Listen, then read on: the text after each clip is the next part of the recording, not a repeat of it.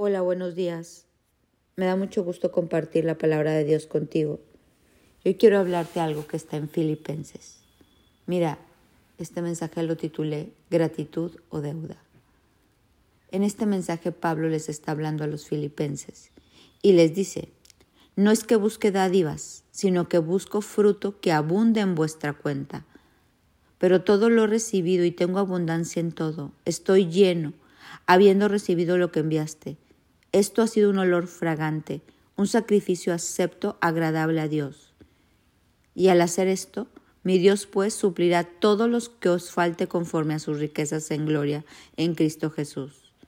Al Dios y Padre nuestro sea la gloria por los siglos de los siglos. Pablo estaba diciendo, yo no estoy buscando que le den a Dios, no estoy buscando que me den, estoy buscando fruto que abunde en su cuenta. Y Dios eso es lo que busca, Busca corazones agradecidos, no que nosotros paguemos deudas. ¿Estoy en deuda con Dios? No, no estamos en deuda con Dios. Esa deuda tú y yo no tenemos cómo pagarla. O sea, no nos alcanza, ni la vida misma nos alcanzaría para pagarle a Dios algo. Por eso Jesús tuvo que morir en esa cruz. Él fue la propiciación por nosotros. Él pagó la deuda. No había nadie más que pudiera pagar esa deuda, tenía que ser un hombre perfecto y tachable, sin pecado, pues el Hijo de Dios. Entonces, no hay de qué manera nosotros decir, estoy en deuda con Dios, ¿cómo le pago? No, ¿cómo le pagas ese hijo? ¿Cómo le pagas ese esposo? ¿Cómo le pagas la salud que tienes? ¿Cómo le pagas tu páncreas? ¿Cómo le pagas el respirar, el oxígeno que hoy tienes? Eso no tiene precio, no se puede pagar. No estamos en deuda con Él, al contrario. Lo que a nosotros nos tiene que mover es la gratitud. Es bien diferente cuando en el corazón de alguien hay, tengo que pagar una deuda, tengo que darle a Dios, porque ahí nuestro corazón está como, perdón por la expresión, pero no como pichicato, como, como pensando en poquito. Porque dices, ay, pues cuánto debo, pago mi deuda. Y con Dios no, no hay deuda. Él lo hizo por amor. Él lo hizo porque quiso. Pero sí tiene que haber una gratitud en nosotros. Dios está buscando fruto que abunde en nuestra cuenta de gratitud. Por eso eso dice Filipenses. No es que busque dádiva, sino que busco fruto que abunde en tu cuenta. Porque mira, Dios es millonario en todo, en salud, en economía, en hijos.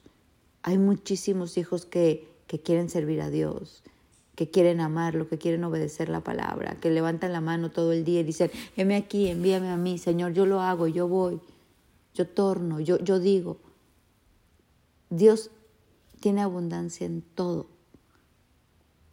pero le encanta ver esos hijos agradecidos, esos hijos que están buscando cómo servirle, cómo darle. Y este fruto que, que dice Pablo, no es que busque dádiva en sí, sino que busco fruto que abunde en vuestra cuenta. Es una cosecha que dará siembra, es una siembra que dará cosecha. Es algo que Dios dice, estoy, quiero fruto que abunde en tu cuenta.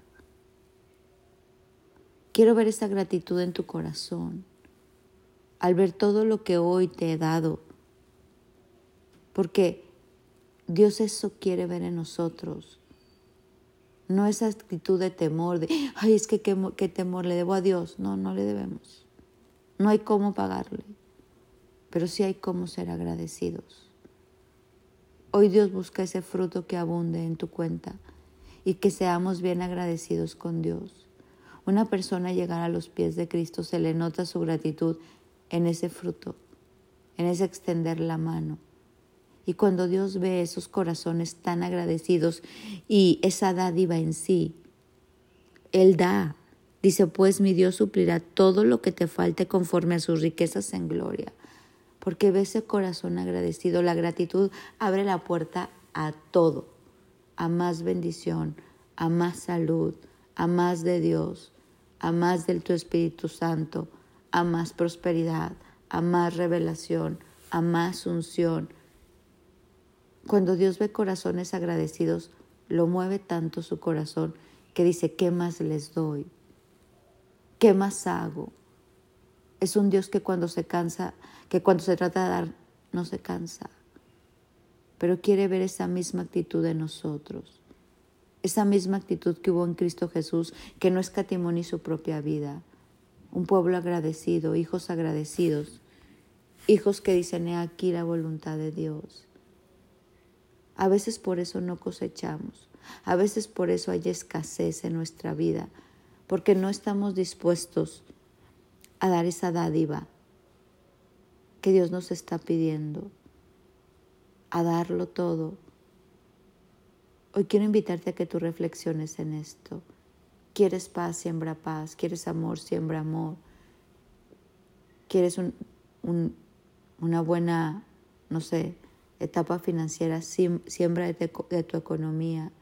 Quieres que te escuchen, escucha. Quieres que te perdonen, perdona. Dios no busca dádivas en sí, porque Él es rico. Él busca fruto que abunde en tu cuenta y que podamos imitar a nuestro Señor.